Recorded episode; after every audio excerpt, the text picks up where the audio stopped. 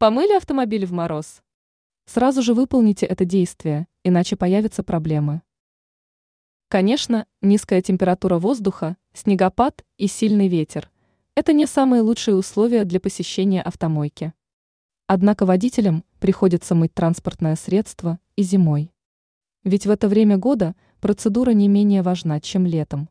Поверхность машины необходимо защищать от реагентов. Однако паниковать не стоит. Мойка авто в мороз не будет иметь негативных последствий, если водитель не забудет выполнить одно важное действие. Что нужно сделать сразу после процедуры?